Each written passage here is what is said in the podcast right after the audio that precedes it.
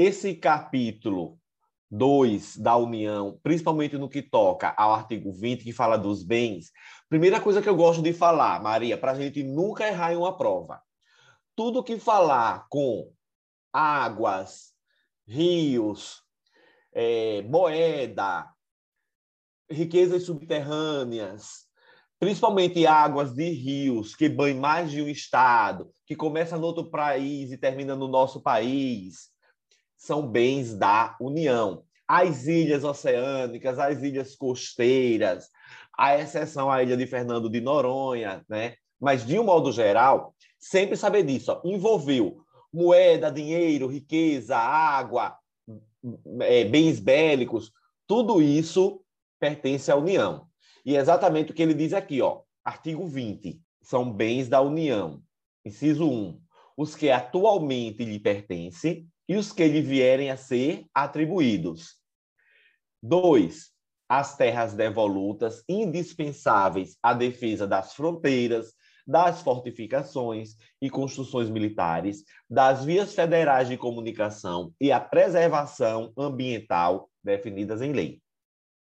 Dois, os lagos, rios e quaisquer correntes de água em, em, terrenos de seu domínio ou que banhem mais de um estado, sirvam de limites com outros países ou se estendam a território estrangeiro ou dele provenham, bem como os terrenos marginais e as praias fluviais.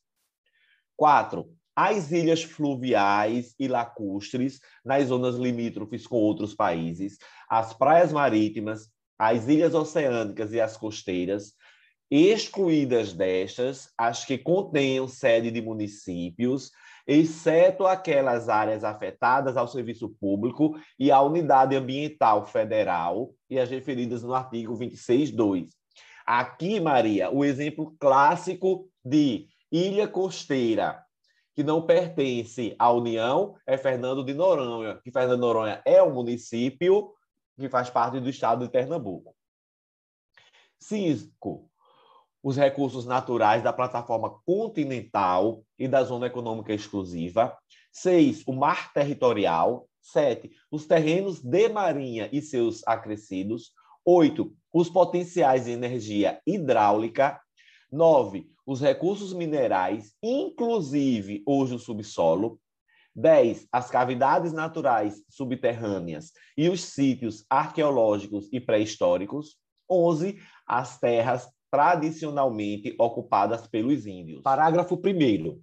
É assegurada, nos termos da lei, à União, aos estados, ao Distrito Federal e aos municípios a participação no resultado da exploração de petróleo ou gás natural, de recursos hídricos para fins de geração de energia elétrica e de outros recursos minerais no respectivo território, plataforma continental, mar territorial ou zona econômica exclusiva, ou compensação financeira por essa exploração Parágrafo 2 a faixa de até 150 quilômetros de largura ao longo das fronteiras terrestres, destinada como faixa de fronteira, é considerada fundamental para a defesa do território nacional e sua ocupação e utilização serão reguladas em lei. Então, vai ser o julgamento do tema 1031 de repercussão geral previsto para hoje de, que servirá de parâmetro para a resolução de pelo menos 82 casos semelhantes que estão sobreestados. sobrestados. A controvérsia é sobre o cabimento de uma reintegração de posse requerida pela Fundação do Meio Ambiente do Estado de Santa Catarina, Fátima, de uma área localizada em parte da reserva biológica do Sassafrás, Santa Catarina, declarada pela FUNAI como sendo de tradicional ocupação indígena. O TRF4 entendeu que não há elementos que demonstrem que a, as terras seriam tradicionalmente ocupadas pelos indígenas, como previsto na Constituição, artigo 231. Confirmou a sentença que determinou reintegração de posse ao órgão ambiental. No recurso, a FUNAI sustenta que o caso trata de direito imprescritível da comunidade indígena, cujas terras são inalienáveis e indisponíveis. Segundo a autarquia, a decisão TRF4 afastou a interpretação constitucional do artigo 231 sobre o reconhecimento da posse do usufruto das terras tradicionalmente ocupadas pelos índios e privilegiou o direito de posse de quem consta como proprietário no registro de imóveis, em detrimento do direito originário dos indígenas.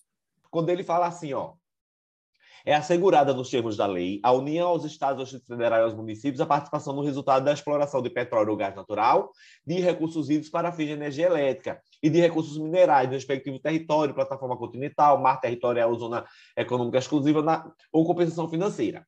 Aqui é aquela velha briga que tinha, por exemplo, foi construída uma usina hidrelétrica lá no Rio Madeira, Rondônia. E aí, o que, é que acontece? Opa, o Rio Madeira ele começa no Amazonas, passa por Rondônia, acho que acaba até no outro país. Como esse rio pertence, então, à União, que era que a União dizia anteriormente, opa, a exploração da energia elétrica é minha, então quem vai participar economicamente sou eu, União. E aí ficava essa briga. Mas aí o impacto ambiental, apesar de ocorrer no território nacional, né, já que Rondônia faz parte do território nacional, ocorria especificamente no estado de Rondônia e mais ainda no município de Porto Velho. Por isso, essa emenda 45, quando houve essa, essa ampliação, ela trouxe que ó, a participação ela não vai ficar distrita à União. Vai ser para a União, para os estados, para o Distrito Federal e os municípios. E aí a gente tem que analisar o seguinte: desde que tenha havido impacto naquele município, no Distrito Federal, nos estados, porque se não houver impacto nenhum, ficaria só a União. E aí eu queria também fazer uma ressalva aqui, que ele não traz a questão, Maria, da geração de energia elétrica por meio eólico e por meio é, da energia solar. Eu, aí eu li em algum lugar, não me pergunte onde, tá? Sabe aquela história, a gente escuta o periquito cantar, mas não sabe aonde? Eu li em algum lugar, por uma interpretação analógica, sistemática da Constituição com as demais regras, aplica-se também a geração de energia solar e eólica, essa participação da União, Estado, Distrito Federal, municípios, é, ou a compensação financeira, tá? O resumo do professor Vitor Cruz na Constituição anotada para concursos ele fala que existem bens exclusivos da União e outros que, dependendo da situação, poderão pertencer à União, Estados, municípios, até mesmo a terceiros.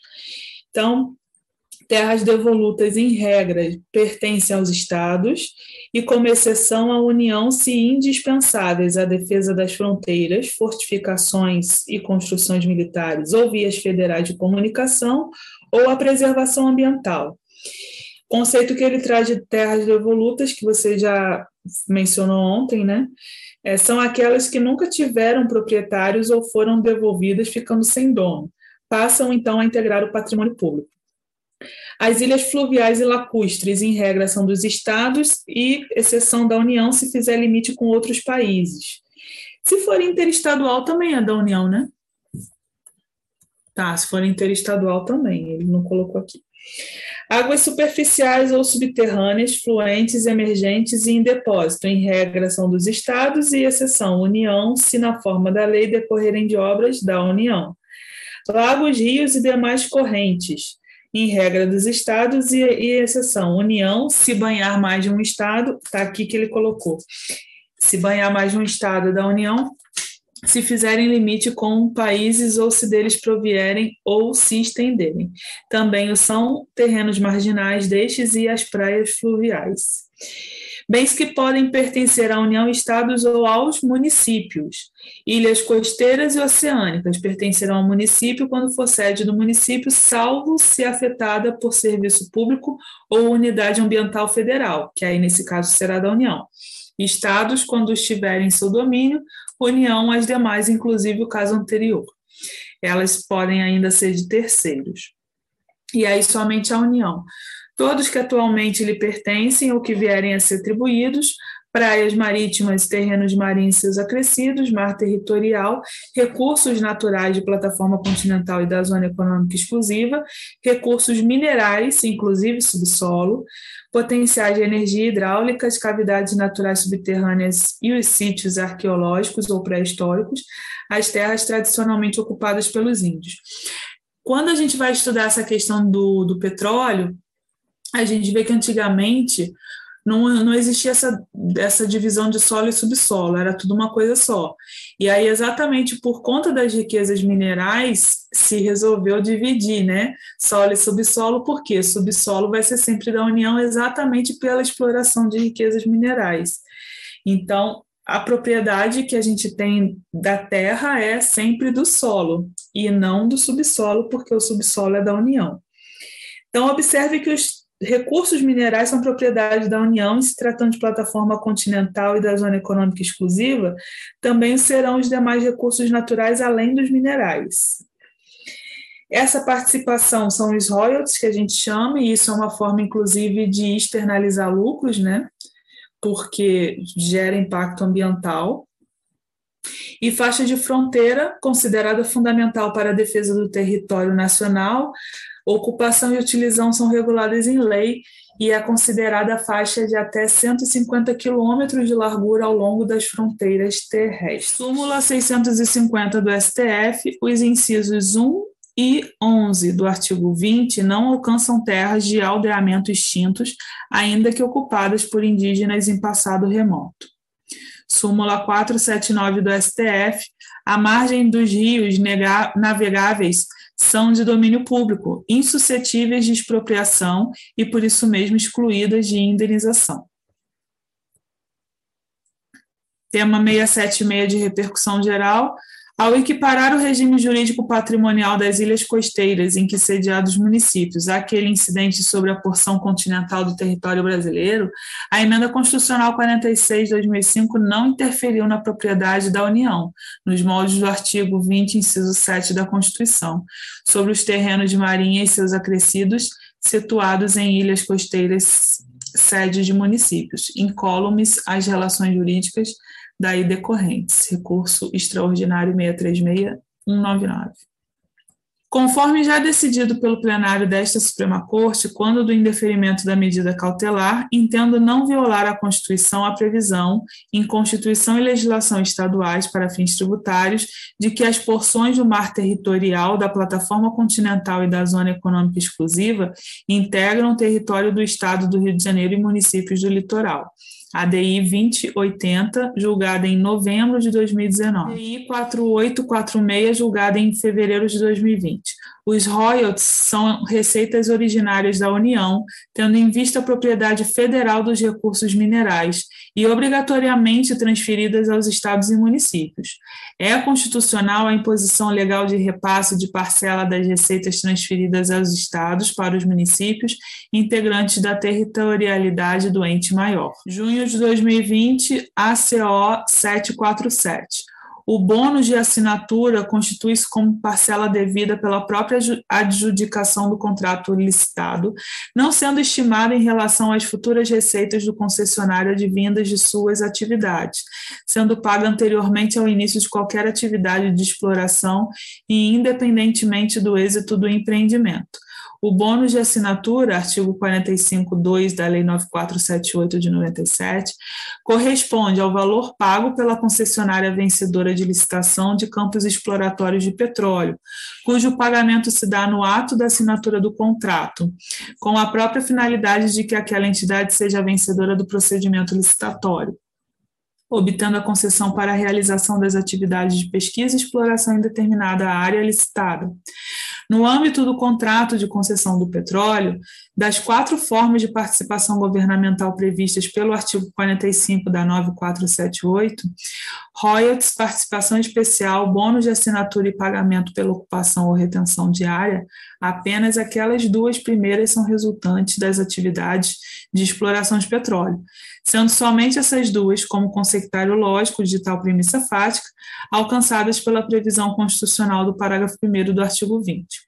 Parágrafo 1 do artigo 20 da Constituição não alcança, portanto, o bônus de assinatura, não havendo qualquer previsão legal constitucional ou infraconstitucional que preveja o direito de estados, Distrito Federal e municípios à participação nas verbas a ele referentes.